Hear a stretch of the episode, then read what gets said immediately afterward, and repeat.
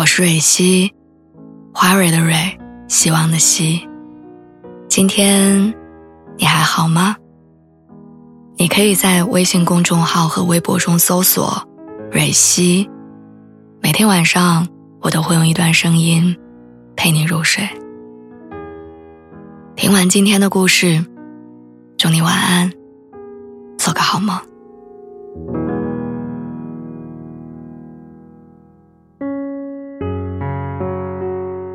三十岁这一年，我选择回家了。原因是有一天通勤挤地铁的时候，我在角落里有点缺氧，眼前一片黑，我就贴着边儿晕了过去。等我迷糊着醒来的时候，发现自己仍然挤在人群中，仿佛刚才的眩晕是一种错觉。那一刻，我甚至以为自己是在梦里。想到这样的日子，不知道什么时候才到头。巨大的窒息感让我喘不过气来，于是到公司辞了职，因为不想再把人生寄托在拼命挣扎也没有出路的绝望中。这些年，我的甲状腺、乳腺和肝脏上都出现了结节，每一次去体检，医生都会告诉我不要担心，多吃蔬菜，多运动，慢慢就好了。我始终都觉得这个世界上没有什么比“慢慢”两个字更折磨人的。我也很想稳当的坐在家里吃一顿早饭，而不是几口吞一个包子。我也很想在晴好的日子里去湖边散步，而不是缩在家里把资料翻烂。我也很想下了班就回家休息，而不是坐着中介的电动车，在很多连路灯都没有的小区里寻找着我更便宜的居所。我也真的很想能把连轴转的生活关在门外，让坏掉的身体和麻木的心重新好起来。可现实是，我连挤地铁的力气都没有。直到离开北京，我才终于觉得自己可以好好呼吸。刚回家的那段时间，我感受到了四面八方的善意。爸妈说：“咱把身子养好，其他不重要。”朋友说：“回来多好啊，以后可以多见面了。”连搭话的司机师傅都会安慰说：“外面哪有家里舒服？”可是等回家的热闹劲儿过了，所有的善意。就成了心头上的焦灼。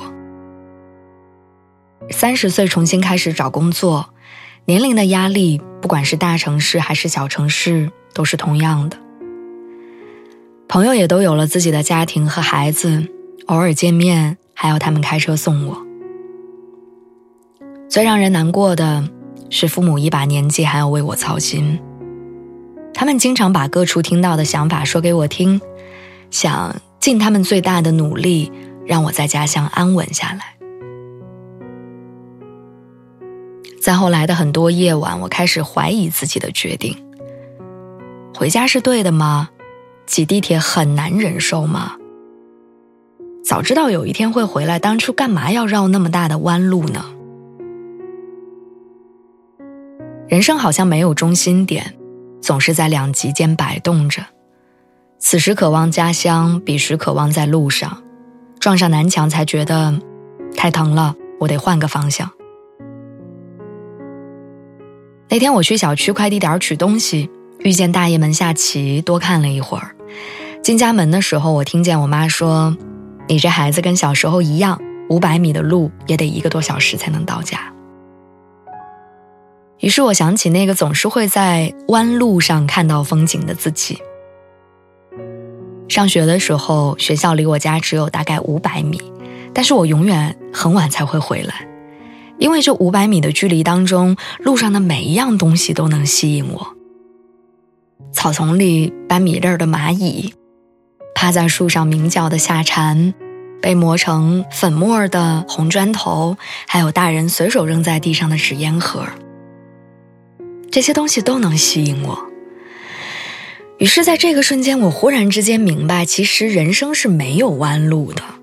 从做出选择的那一刻开始，我们就始终走在属于自己的路上。后来我问自己，如果有时光机可以回去重新选的话，你还会离开家吗？答案跟十年前母亲问我是不是非去不可的时候是一样的。我必须用我的眼睛去看过外面的世界，用我的脚走过几百里路，我才会知道自己的终点到底是家乡吗？谁的人生都没有完美的选择，有的只是一次又一次接近内心所求时你心里的答案。如同土地上的麦子，它们有自己生长的节奏。你总是一步一步的抽穗扬花，在顺应四季成熟。那些有去有回的岁月里，我们所走的每一步都是必经的。所以，无论是背上行囊上路，还是告别奋斗的城市；无论你刚迈出校园不知去向何方，还是人到中年才遇见你的热爱，只要把选择紧握在自己的手里。即便万水千山，脚下也皆是坦途。